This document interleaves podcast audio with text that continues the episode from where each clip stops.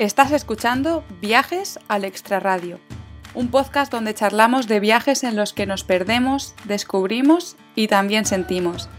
Soy Laura Rincón y soy la creadora de contenido de Dos Ruedas, Dos Pedales, un espacio que utilizo para hablar de viajes en bicicleta. ¡Empezamos!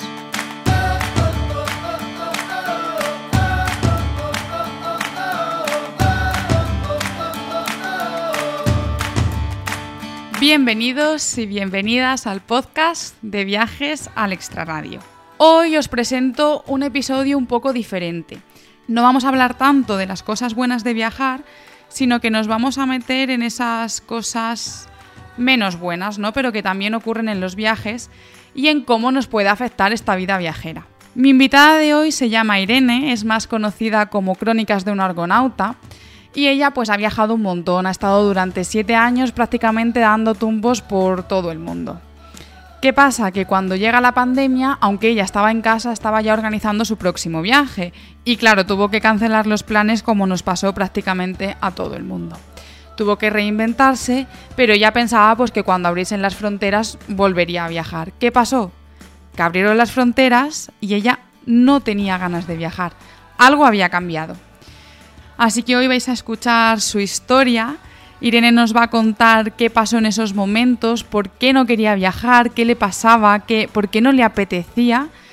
Y vamos a acabar con un final feliz, porque viajar, aunque tenga momentos malos, es felicidad y sí que es verdad que son cosas positivas, porque Irene ahora se va de viaje. Así que vamos a darle la bienvenida a Irene y vamos a escuchar su historia. Hola Irene, bienvenida al podcast. Hola, gracias por, darme este espacio. Bueno Irene, yo voy a empezar la entrevista como lo hago siempre, con la misma pregunta. ¿Quién es Irene? Uh, no lo sé. Eh, pues ahora mismo Irene es una chica que que ha viajado durante bastantes años por Asia y por Latinoamérica, bueno, por América en general, Norteamérica y, Latinoamérica. Y, mm, y ahora me dedico al mundo de las redes sociales eh, de manera profesional y he estado un poco parada en casa en Sabadell, eh, ubicándome un poco después de la pandemia y de tantos años de viaje y, en ese momento pues soy eso, una, una, chica autónoma que trabaja por su cuenta y está aquí tomando fuerzas para su próximo viaje. Bueno, tú has viajado mucho, de hecho estuviste ahí prácticamente siete años eh, viajando de continuo, pero ¿cuándo empiezas tú a interesarte por los viajes? O sea, interesarme por los viajes en general siempre he estado interesada, siempre me ha gustado viajar, con mi familia hemos ido por, en general viajábamos en autocaravana por, por Cataluña, por Europa, que no era una familia muy viajera como se ven ahora muchas por Instagram, pero bueno, como que siempre me hacía ilusión salir un poco de España y así, pero así los viajes como, bueno, viajar sola y con más intensidad fue a raíz del Erasmus, de irme de Erasmus a Londres y como hacer, verme sola en un país extranjero y, y también que se abriera el mundo de Internet y, conocer blogs de viajeras que, que hacían viajes largos sola, pues eso como me empezó a abrir una ventanita y decir, pues quizás este mundo sí que me interesa, ¿no? Vamos a probarlo. ¿Y en qué momento decides, bueno, voy a dejar la vida que tengo y, y me voy a ir a, a, viajar a ver qué pasa? No sé si la primera vez ya decidiste que iba a ser un viaje largo, si eso fue surgiendo un poco sobre la marcha? ¿Cómo fue ese proceso? Eh, la primera vez que yo empecé a pensar, pues, que quería hacer un viaje así largo de varios meses, em, fue cuando volví de Madrid, que hice un máster allí y estaba, era plena crisis del 2010, con trabajos esporádicos bastante de mierda. Bueno, no ha cambiado tanto la cosa para muchos, pero... La verdad que tristemente no. Sí, pero eh, bueno, era esa, situación, ¿no? Que sales de la universidad, de los estudios, y es bueno, ahora búscate la vida. Y, y como eso que te dije, que yo ya había empezado a leer blogs de Anico Villalba, que era, mm, bueno, era como la, más popular en ese momento, su blog era bastante popular en ese sentido, también había otra, que veía que, que, estaban haciendo viajes así largos y empecé a pensar, pues si no lo hago ahora, que no tengo hipoteca, no tengo un alquiler, no tengo responsabilidades a mi cargo, pues quizás no lo hago nunca, ¿no? Y así que como que me puse manos a la obra en diseñar el viaje y tal, y al principio quería hacer como una vuelta al mundo. Eh, me puse unas expectativas ahí súper altas. Eh, yo tenía un trabajo que sabía que se iba a acabar a los dos años porque era un contrato de obra y servicio y ese contrato se acabó antes de lo previsto y en ese momento pues dije, a ver, ¿qué hago? O sea, me busco otro trabajo para poder ahorrar y hacer mi proyecto de la vuelta al mundo o me voy. Simplemente, aunque no pueda hacer otra la vuelta al mundo con el dinero que tengo y el tiempo que dure. Y elegí esa opción. Em, pues empecé buscando billetes a Asia, encontré uno a Indonesia que me, que me llamó bastante la atención este país. Y dije, bueno, pues empiezo por ahí y voy recorriendo sin planes, sin, sin expectativas y si no hay vuelta al mundo, pues no hay vuelta al mundo. Y al final no hubo vuelta al mundo, me quedé un... Yo pensaba que el dinero me iba a durar meses y al final me acabó durando más de un año, eh, pero me quedé por Asia. Y, y bueno, pues ya continué por, con más proyectos así. Claro, porque tú también estuviste mucho, mucho tiempo por América. Sí, ese viaje fue el más largo.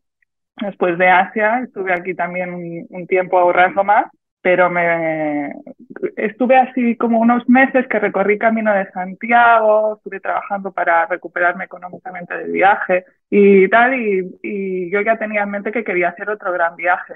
O sea, tú volviste y ya tenías claro que, o sea, que habías encontrado tu, tu, modo de vida, al menos en, ese momento, ¿no? O sea, tú tenías claro que, bueno, pues volvías, trabajabas un poco para poder volverte a ir, pero que tú volvías a salir de viaje. Sí, sí, esa era la idea. No sabía dónde ni, ni cómo. Em, había conocido muchos cicloviajeros en Asia y como que me picó la espinilla de probar el, el tema de la bici, ¿Ah, pero como yo no soy, sí, como no soy, o sea, hacía muchos años desde niña que no me subía a una bici, así que dije, bueno, vamos a probarlo por España, hice el norte de España y Portugal. Anda, eso no lo sabía, qué guay. Ah, sí, sí, hice eso. Estuve por ahí que fue un viaje bastante largo por el, por el, los kilómetros recorridos, me lo tomé con calma, fueron tres meses. Hombre, muy bien, muy bien, tres meses ahí con la bici. Sí, lo que pasa que, de hecho, la idea era, bueno, si me gusta, pues quizás me la llevo para América y hago América. Pasa que vi que no era, era un tipo de viaje que para mí en ese momento no me vi como capacitada para hacer América, como dice, me voy a cansar a los dos días. Entonces dije, pues probamos el autostop, que era lo que me faltaba probar, ¿no?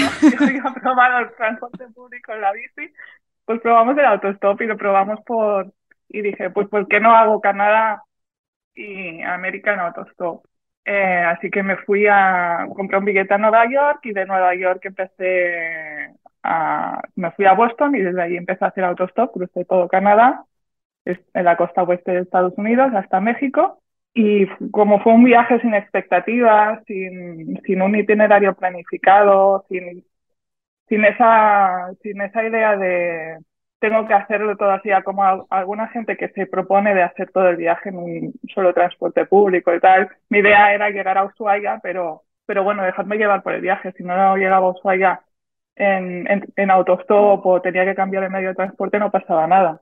Y como encontré trabajo online durante el camino, pues el autostop ya lo dejé de lado porque dependes de internet y esas cosas ya te cambia la vida. Sí que tenía, sí que iba haciendo trayectos cortos de autostop en, dentro de los países, pero luego me movía en transporte público otra vez.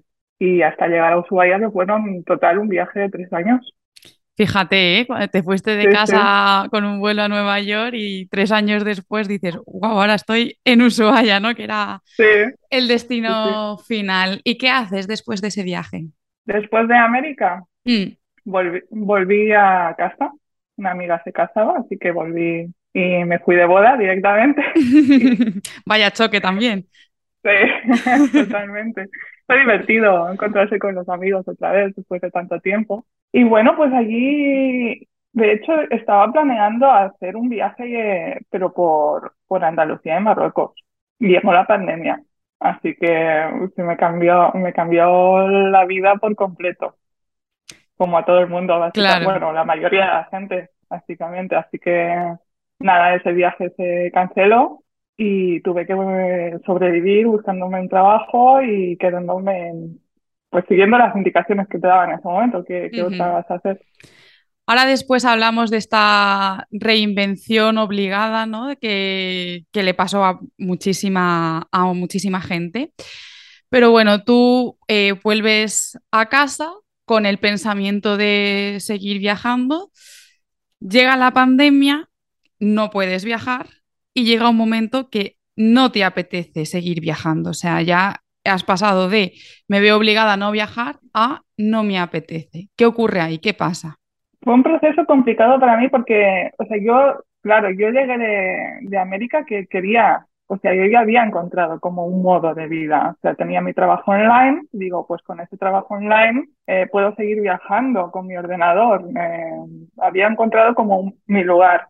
Y llega la pandemia y te trastoca ese lugar, o sea, tienes que encontrarte otro y de un día para otro. No te deja mucho margen de pensar las cosas. Y cuando acaba la pandemia te dicen, bueno, ahora ya puedes retomar, que tampoco era retomar, porque el tema de viajar hasta ahora no se está como normalizando mucho más. Hay, hay países que hasta ahora como Japón estaban cerrados a, a, los viajes y algunas, ya China, por ejemplo, no, no ha abierto al, al turismo extranjero, que yo sepa. Así que bueno, como que lo que sí que hicieron fue decir, bueno, ahora ya podéis viajar por lo menos por Europa o por lo menos por algunos países de América. Como que se empezó a normalizar, entre comillas, las cosas. Y en ese momento yo me doy cuenta que digo, pero es que no quiero salir de casa. O sea, no sé si era el efecto cueva que decían que podía pasar. Digo, es que, no sé, también sentía como que si me hubiese quedado vacía un poco también tengo que reconocer que, en, ese afán de sobrevivir un poco la situación, yo me había empezado a, a meter en proyectos y a saturarme de trabajo. O sea, toda mi energía había ido al trabajo y, y, me notaba ahí como que no tenía energía para otras cosas. Es que ni siquiera para hacer excursiones aquí en la montaña de los Pirineos, que tampoco te requiere irte a la otra punta del mundo. O sea, no tenía energía para nada más. Habías entrado en una rutina convencional, por así decirlo, ¿no? En la rutina que tenemos en la ciudad, pues trabajo, casa, una salidita cuando tienes energía, llega el viernes y estás agotada, pues en una rutina así que, como bien dices, es que no te da tiempo a, pensar en, en, nada más. Es que muchas veces ni a planteártelo y cuando tienes unos días para parar, dices, ostras, es que igual me apetece otra cosa. Claro, es eso. Y de hecho, con algunas amigas he tenido esas conversaciones de que yo hasta ahora no había tenido una vida convencional. Cuando pensaba en ello es que es la vida que han tenido mis padres, es la vida que tienen muchos de mis amigos y que bueno, que, que quizás ellos todo bien con esa vida y son felices y muy bien. Pero sí que tengo amigos que, que les pasaba como a mí, que cuando llega el fin de semana o tienen una chispita de energía se plantean las cosas, es que, es que todo mi tiempo va al trabajo. Y como hasta ese momento yo no había tenido esa rutina, de repente me vi que todo mi tiempo estaba yendo al trabajo y que entonces, ¿quién era yo? Porque yo hasta ese momento había sido una persona con la que me identificaba, me sentía a gusto y estaba, me había acomodado un mundo a mi manera. Y ahora yo no tenía esa capacidad de acomodarme el mundo a mi manera, yo estaba como perdida. Digo, ¿qué hago? Es que no tengo margen de maniobra. Fue, fue bastante dramático, la verdad, esa situación. Claro, es, bueno, tiene que ser eh, muy complicado. Vamos a hablar de tu newsletter, Irene. Yo llevo, vamos, eh, te lo he dicho antes de empezar la entrevista, que yo llevo mucho tiempo suscrita. Eh, me apunté hace muchos años cuando por la newsletter dabas trucos de fotografía que siempre a mí, vamos, me parecían muy interesantes. De hecho, yo era súper fan, vamos, y lo sigo siendo, de tus vídeos. Para mí son un referente estas transiciones que, que hacías. Lo he intentado alguna vez y no me sale, te lo prometo. Y siempre el truco. o sea, es que no te imaginas la de veces que, lo he intentado. Por eso esta entrevista, la verdad que me hacía mucha ilusión porque de verdad que te he seguido de estas personas que te sigo mucho y sigo mucho su, su contenido diario, entonces es como que también eh, te da la sensación de que la conoces, aunque, bueno, al final pues son las redes sociales y, y ya sabemos que no es todo real, pero bueno, hay poca gente que he seguido como te, he seguido a ti a lo largo de estos años. Pero bueno, vuelvo. vuelvo al, tema de la newsletter, ahora la has cambiado un poco y la utilizas un poco más pues como para expresarte, ¿no? Para sincerarte. La última que has mandado empezaba así. Escribo este correo muy emocionada, porque después de unos años de apatía y de sentirme extraña conmigo misma, parece que se van juntando mis piezas otra vez y vuelvo a reconocerme un poco. ¿Qué le ha pasado a Crónicas de un argonauta en este tiempo? Hemos hablado un poco de ello, pero no sé si podemos profundizar, ¿no? Porque sí que has estado retomando y, recolocando el, blog, por ejemplo, la página web. Mm. Sí, sí. O sea, yo, o sea, me viene un momento en que, que como no podía viajar, pues como te dije, me saturé de trabajo. Y ahí empecé a pensar que había sido un error no darme, o sea, es que llegué, acepté, acepté trabajos en, en los que llegaba a trabajar 10 horas al día y llegaba fin de semana y yo solo tenía energía para Netflix. Y entonces ahí empecé a recapacitar y digo, a ver, tiene, o sea, ¿por qué te has metido en todos estos proyectos que, te interesan? O sea, eh, no, realmente habían sido un modelo de supervivencia, porque en ese, en ese momento pues necesitaba el dinero así, rápido. Y no tenía el, tenía el tiempo y digo, pues bueno, ahora es el momento como un hamster, ¿no? De ir acumulando las cosillas para luego saber. Eh, y entonces, pues cuando me di cuenta del error que había sido no dejarme un tiempo para mí, fui soltando proyectos y retomando un el, el, blog. Y en ese momento fui reconstruyendo el blog un poco a, a como yo estaba en ese momento, de que me representaba un poco más y estoy en ese camino aún.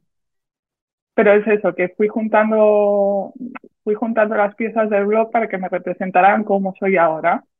Y en esa reconstrucción, pues, se fueron avivando un poco las ganas de viajar. Y fue cuando en ese momento empecé, me di cuenta que ya estaba empezando otra vez a lo que yo era antes de, de mirar mapas, de a ver qué rutas se podrían hacer, qué, qué países están abiertos ahora, qué, qué países no lo están. Y y creo que fue un acierto retomar el blog que lo tenía abandonadísimo eh, desde la pandemia para, para encontrarme un poco con la Irene del pasado, que ha cambiado muchísimo y somos como personas diferentes, pero fue como reflejarme ahí y decir, bueno, eh, un poco de esa Irene sí que hay.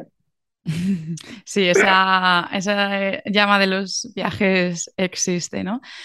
Bueno, la verdad que estamos llevando la conversación por, temas como un poco menos bonitos del viaje, ¿no? Que muchas veces pues eh, siempre se habla de las cosas buenas de viajar, pero es que también, eh, bueno, y pasamos mucho por alto las cosas malas. Viajar también, o sea, es, exigente, ¿no? O sea, muchas veces hablamos de, viajar y la gente se piensa, bueno, unas, unas vacaciones, no tienes nada que hacer, eh, la gente por qué se queja, ¿no? Cuando, cuando viaja, pero realmente cuando tú organizas un viaje, para ti tienes que estar pendiente de todo y todo tiene que salir bien en el sentido de que al final es, tu vida, ¿no? Y tienes pues que ir organizando a ver dónde duermo hoy, a ver eh, cómo llego hasta allí, a ver qué hago para...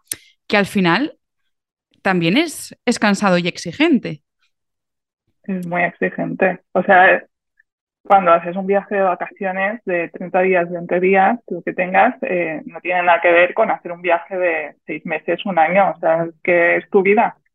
Es manejar las cosas en un país extranjero, en el que a veces no entiendes ni el idioma, que las cosas funcionan diferentes. Y además, si estás sola, lo tienes que hacer todo tú. No puedes delegar nada cuando he viajado, cuando he coincidido con gente en el camino con la que te llevas bien, a veces es como, bueno, qué bien que podemos repartirnos un poco de trabajo, pero ahora qué relajación. sí. Pero bueno, ahora me relajo, vas a mirar tú los hostales, no sé, como que te repartes un poco el trabajo. Pero cuando estás sola, es que te tienes que cuidar a ti misma, entonces es que tienes que hacer todo el trabajo tú. Y, y cuando es un viaje largo, además, se junta el tema de que también tienes que ganarte la vida. O sea, no sé que viajes con ahorros y sean realmente como un, año sabático, de que tú ya tienes unos ahorros y te... entonces sí que creo que se puede parecer más a unas vacaciones de un año, pero cuando es tu estilo de vida, tienes que generar ingresos durante un viaje, wow, ¿eh? la, la presión que genera esto y, y el tener que buscarte la vida día a día. A veces, que al principio era así, era a ver qué hostal me dejo trabajar un tiempo, a ver si aquí, si aquí me pueden, si aquí me pagan, eh, y cuando trabajas online, es el tema de que tienes unos clientes a los que cuidar, tienes que ocuparte de tener el wifi, de que no se te estropee el equipo electrónico que cargas, por eso a veces cambia la forma de viajar. Y el tema de internet. El tema de internet. Que aquí es algo como obvio, ¿no? En plan, bueno, en mi casa voy a tener internet, por supuesto, y si no en la cafetería de la esquina también, que igual me, miro, me miran mal si estoy más de dos horas, pero, pero bueno, pues ya me pediré otro café si veo que, se, que me miran demasiado, ¿no? Pero es que cuando tú estás en el extranjero, según en el país que estés, es que igual no hay internet, ni en, ni en el hostal, ni en el restaurante, y, ni en ningún sitio. Y buscar, o sea, también el, es muy exigente eso, el buscar sitios donde sepas que vas a poder trabajar. Total, y eso es un problema a veces. O sea, yo me lo, cuando empecé a trabajar online en América, sí que empecé a ver de, es que hay países, hay lugares en los que no voy a poder estar tanto tiempo como me gustaría. Me tengo que ir a la ciudad, aunque no me guste la ciudad y prefiera estar en el campo, porque es que en el campo lo que yo tardo en hacer en media hora en un lugar con buen internet, en el, campo, en el campo tardo tres, no me renta. Sí, no salen las cuentas. trabajo, no. Y, y también lo, lo he visto ahora organizando el viaje a Japón que, aparte de Japón he estado considerando otros países y hay países a los que yo sé que no voy a poder ir. Eh, si China abriera las fronteras, yo no me iría a China por las ganas que tenga. Hay un país que, que, me encante y volvería mil veces, pero tendría que, que hacer en mi jubilación. Porque ahora. en un año sabático. mejor, que suena mejor que la jubilación. Aún falta demasiado. Pero bueno, que, que es eso, países como Irán también, que, que cierran el Internet a veces y, y, es que yo trabajo con redes sociales, que también es otro tema, que hay países que las tienen maneadas. Se puede trabajar con VPN, pero es que el tiempo que te tarda es muchísimo más. Sí, sí, sí. Y bueno, hablábamos de todas estas exigencias del viaje y, y de lo cansado que es. ¿Tú crees que esto puede provocar que te canses de viajar, que digas, o sea, hasta aquí, ¿no? O sea, ¿podría pasarte eso? Yo creo que sí puede pasar. Eh, pero más que cansarte de viajar es que se te acaba la energía, ¿no? Y entonces es como, o sea, no creo que sea muy diferente a lo que a mí me pasó estando en casa quieta. Cuando dedicas mucha energía a una cosa, a una sola cosa y no viajando también necesitas tiempo para ti necesitas tiempo para hacer cosas que te gustan aparte de viajar. O sea, tu mundo, o al menos el mío, no es solo viajar y ver cosas. También me gusta dibujar, leer, eh, ver películas, guardarte, guardarte este espacio, quedar con gente. Eh, guardarte este espacio es importante, tanto estando de viaje como estando en casa. Y entonces yo he notado que cuando estoy en América, cuando estuve un mes entero yendo de un lugar para otro, que tenía tiempo para trabajar y ver el país, cosa que me gustaba mucho, pero sí que me doy cuenta de, uy, Irene, aquí estás un poco alicaída porque no has tenido tiempo de pararte a ver una película o leer un ratito, simplemente dar un paseo por placer, no para hacer fotos.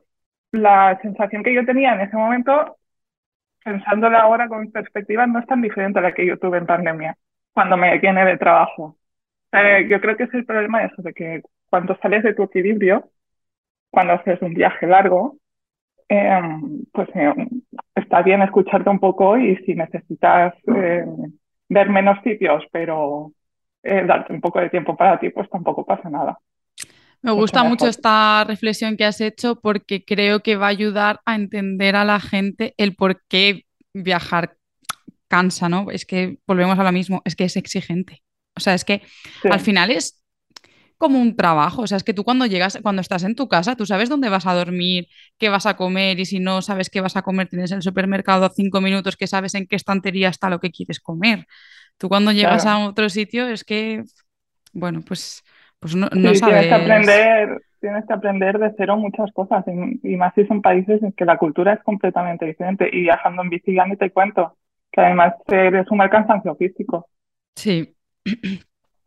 Tú, Irene, has incluso hablado de crisis viajera. O sea, en otra newsletter que mandaste hace tiempo, que me pareció muy inspiradora, porque luego además eh, comparabas eh, tu crisis viajera con, pues con otras personas, ¿no? Que tú por lo menos tienes la capacidad de decidir qué es lo que quieres hacer, pues, y tú decías porque soy blanca pero a lo mejor otra persona que ha nacido en un país en guerra, pues ni siquiera tiene esa capacidad de decidir, ¿no? Pero bueno, centrándonos en, en esta crisis viajera, ¿no? En el momento en el que decides acomodarte y dejar un poco de lado el trabajo que habías estado haciendo estos últimos años, eh, que estaban relacionados con los viajes.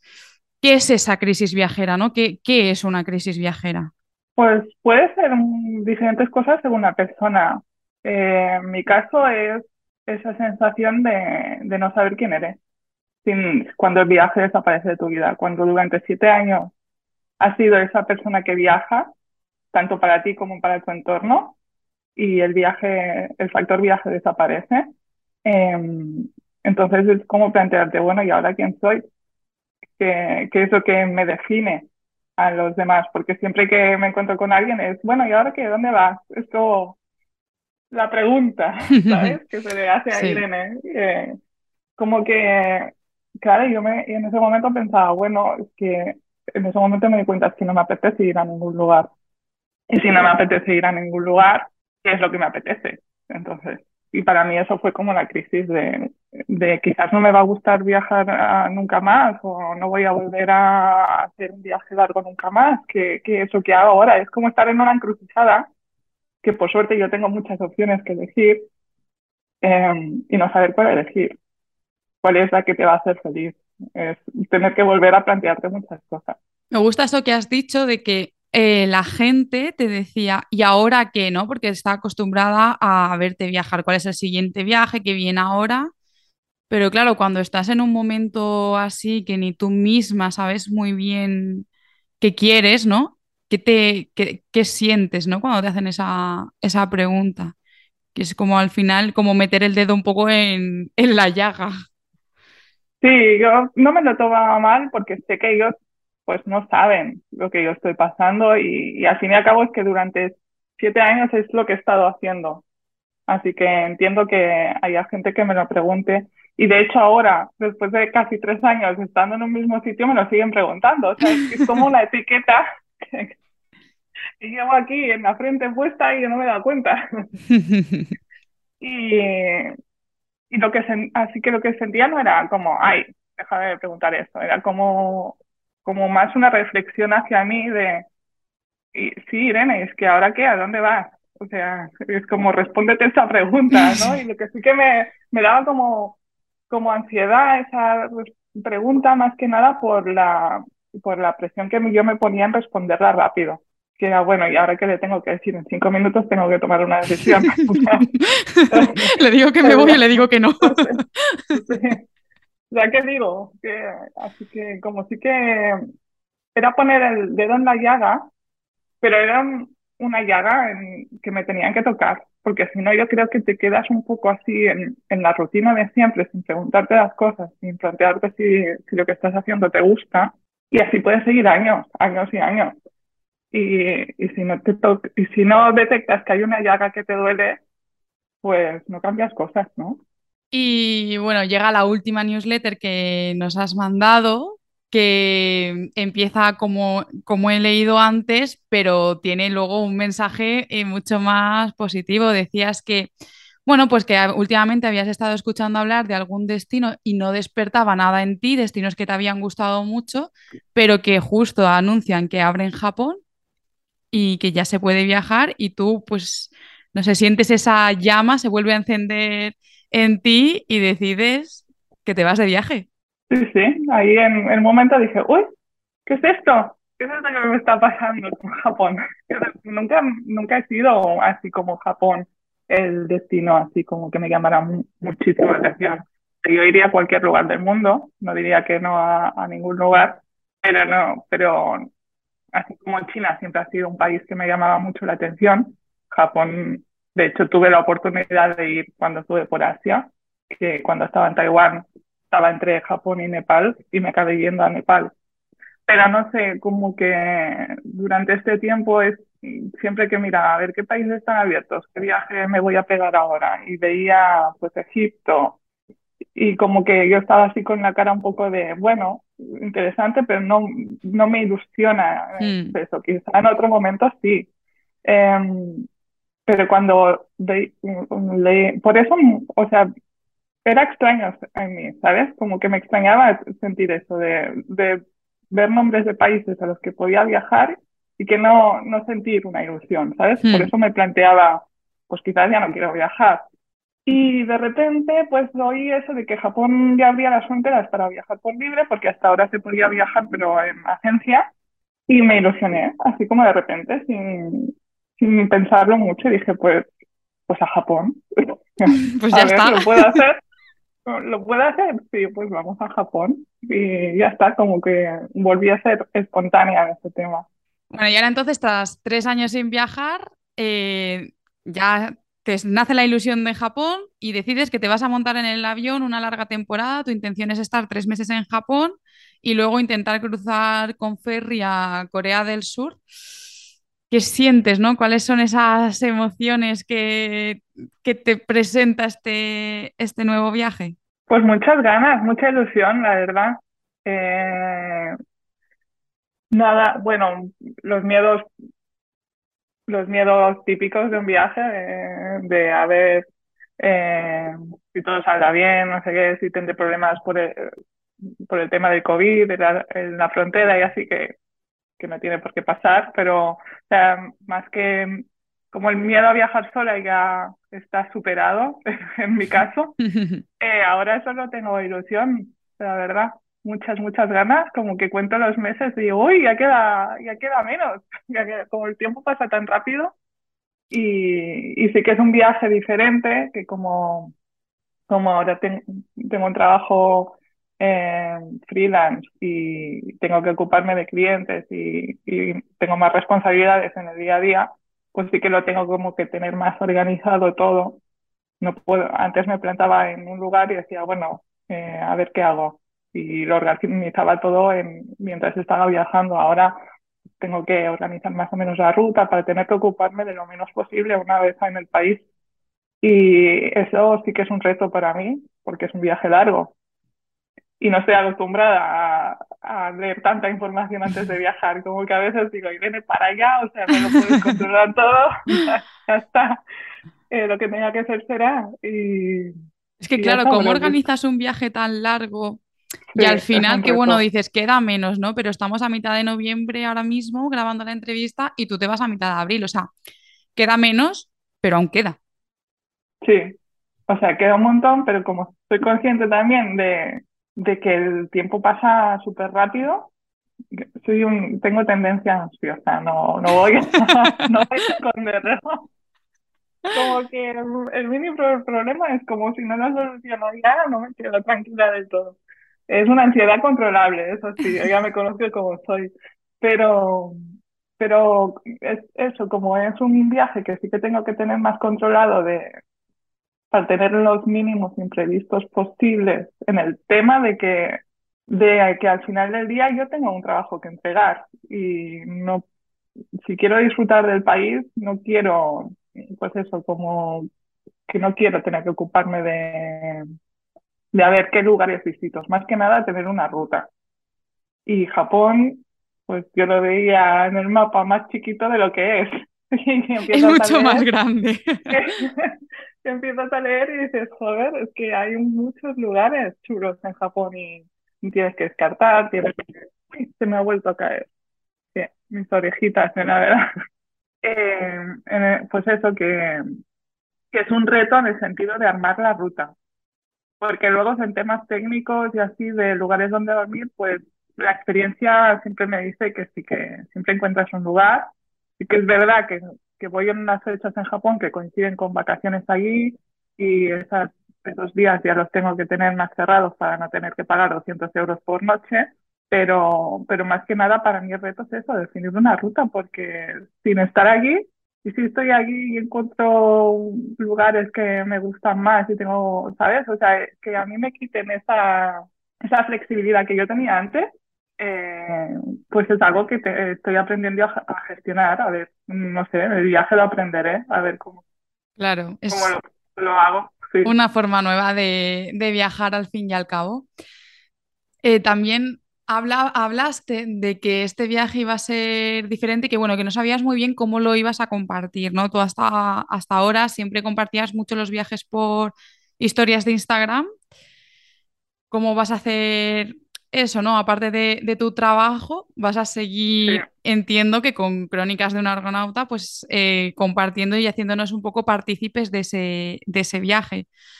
¿Has pensado un poco cómo, cómo lo vas a hacer? El, el viaje que, que, voy a hacer ahora em, al principio pensaba en compartirlo por redes sociales como yo he hecho durante estos siete, bueno, siete años no, porque no, no he tenido Instagram durante los siete años, pero en Latinoamérica pues lo compartí casi todo el viaje por Instagram, por, por Stories.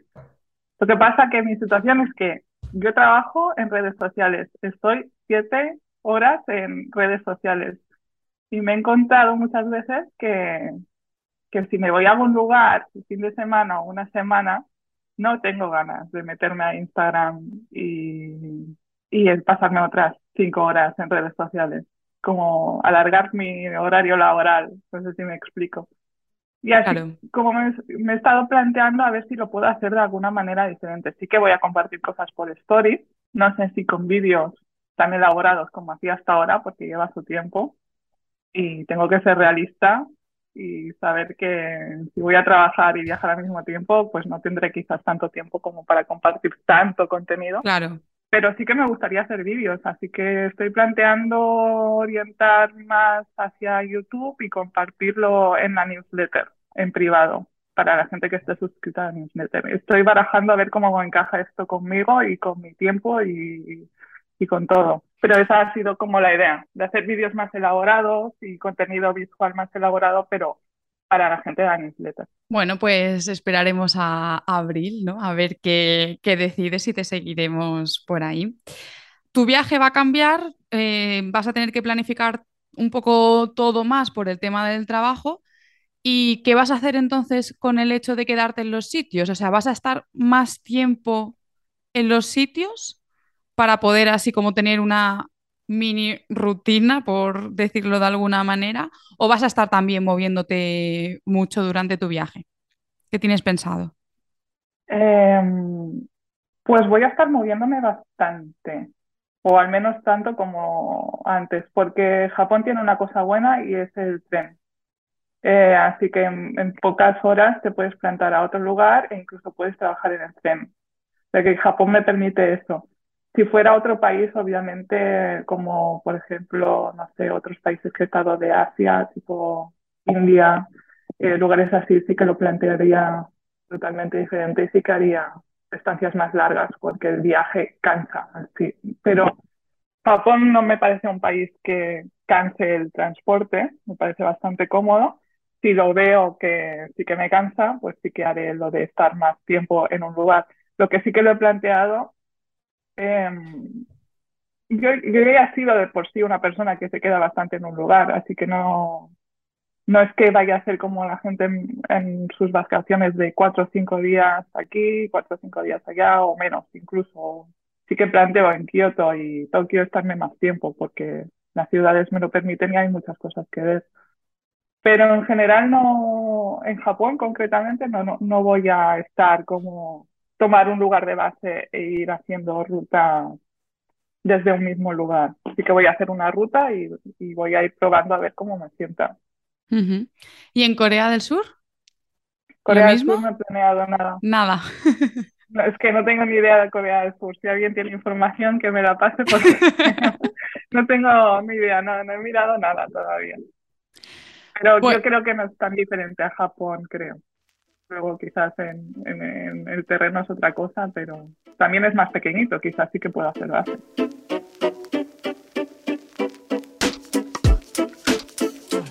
Ahora, Irene, vamos a ir a una sección del podcast a la que he bautizado Minuto y Medio.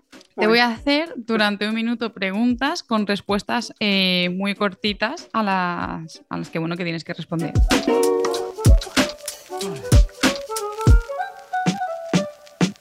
¿Qué libro recomiendas para leer mientras viajas? Eh, los trazos de la canción. Lo primero que me ha venido. vale. Eh, destino favorito para viajar acompañada. Acompañada a cualquier lugar. Destino favorito para viajar sola. A cualquier lugar. ¿Qué es lo que menos te gusta de viajar? Pues está difícil. Em, porque se define, o sea, se relaciona a viajar sola, es tener que ocuparme de todo, todos los días. Empezar de cero casi, casi cada semana.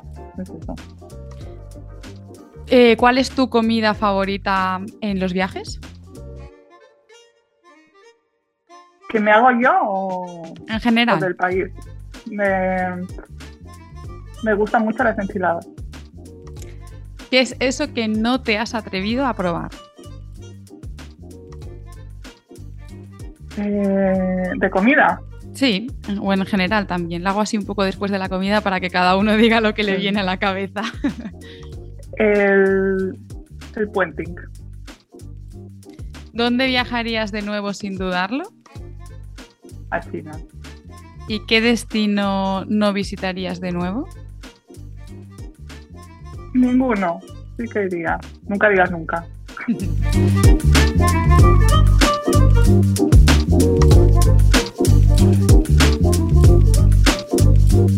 ahora sí que estamos acabando la entrevista, pero eso, para seguir este viaje que nos has puesto un poco la, miel en los labios y para saber un poco más de ti, eh, dile a la gente que nos está escuchando, pues dónde puede encontrarte, cuál es tu página web, eh, dónde puede suscribirse a la newsletter. Pues me pueden encontrar como Crónicas de un Argonauta en Instagram y en el blog crónicasargonauta.com. Y en, en, el mismo blog, en la primera página del blog, al final hay un apartado para inscribirse en la newsletter, que es donde estoy activa una vez al mes como mínimo y donde más me apetece comunicarme por ahora. Pues nada, yo os recomiendo muchísimo que os suscribáis a la newsletter porque, bueno, no es la típica newsletter que te acribilla el correo y tienes tropecientas que va, son, creo que es una vez al mes, ¿no? sí. Bueno, es esporádica, nunca, no se te hacen bola, ¿no? Ni es una a la semana que a veces también se hace un poco de, bola, no, no, estás, y además siempre tienen un contenido interesante. Y bueno, yo soy muy fan de la newsletter de, de Irene. Gracias.